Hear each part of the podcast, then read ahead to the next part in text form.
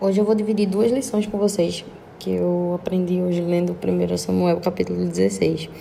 É, eu não vou me deter ao versículo de fato, para ser bem breve, eu vou só compartilhar aquilo que Deus falou no meu coração, lendo esses versículos.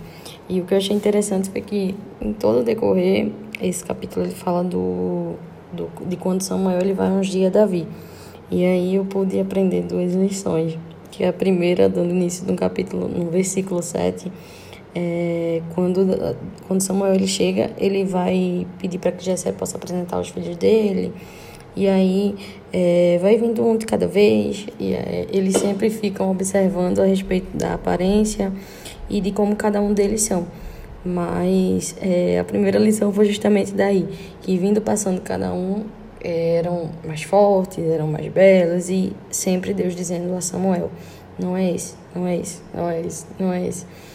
E aí eu fiquei observando que muitas vezes a gente aqui está falando de questão estética, mas muitas vezes a gente pensa o seguinte, que a gente tem que ser como fulano, que a gente tem que ser como ciclano, que a gente tem que ter atitudes como fulano, que a gente tem que ter resultados como ciclano, porque simplesmente a gente, a gente fica comparando o tempo todo as coisas e não valoriza aquelas coisas que Deus ele tem depositado em nós. E vai deixando que isso passe desapercebido, vivendo coisas que não são nossas e usufruindo de coisas que não são nossas e que no final o resultado é gerar conflitos, gerar dúvidas e pensamentos que muitas vezes não estão de acordo com aquilo que era para ser para a gente e a gente deixa de viver as coisas que o Senhor depositou em nós. Então isso para mim foi muito forte. A segunda lição que eu pude aprender foi que quando passam todos os filhos, Jessé se lembra que tem outro filho que está pastoreando ovelhas. E eu observei que Davi, por um momento, ele foi esquecido, ele passou desapercebido. Mas, é, olhando para mim, eu observei que tem momentos que a gente vai passar desapercebido, tem momentos que a gente vai passar como que muitas vezes as pessoas não vão lembrar. Mas está tudo certo, nem sempre a gente precisa ser notado, nem sempre a gente precisa ser lembrado. Mas a gente precisa sim estar dentro daquilo que, dentro do local que Deus nos chamou para estar, dentro da, das situações e, e atitudes que Deus nos colocou, que Deus nos depositou, para que a gente, quando Ele venha nos procurar, quando Ele venha, quando Ele venha nos chamar, nós estejamos na posição que deveria estar. Então, Davi ele estava onde ele deveria estar.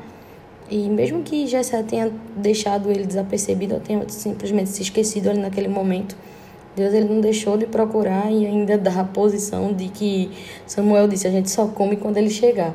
Então, não adianta a gente querer viver conflitos, querer viver coisas que é, não são pra gente simplesmente porque a gente quer estar tá no, numa, numa posição maior do que a que Deus realmente quer que tu esteja, ou menor do que a que Deus quer que tu esteja. A gente quer adivinhar as coisas que Deus ele tem preparado para nós, quando na verdade só Ele é quem sabe as coisas e os planos e os desejos que Ele tem preparado para nós.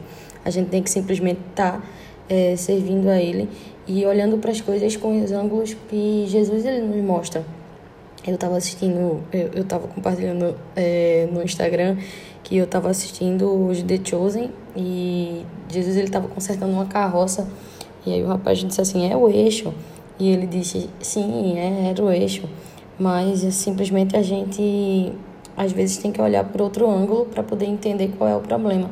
E na nossa vida do mesmo jeito, muitas vezes a gente tem olhado por ângulos, tem olhado por situações que não são reais, porque a gente quer olhar com os nossos olhos, a gente quer olhar com, com o ângulo que nos é, é proposto na nossa mente. Muitas vezes não é assim, porque a gente tem que ter a mente de Cristo, consequentemente a gente tem que ter os olhos dele para enxergar as situações.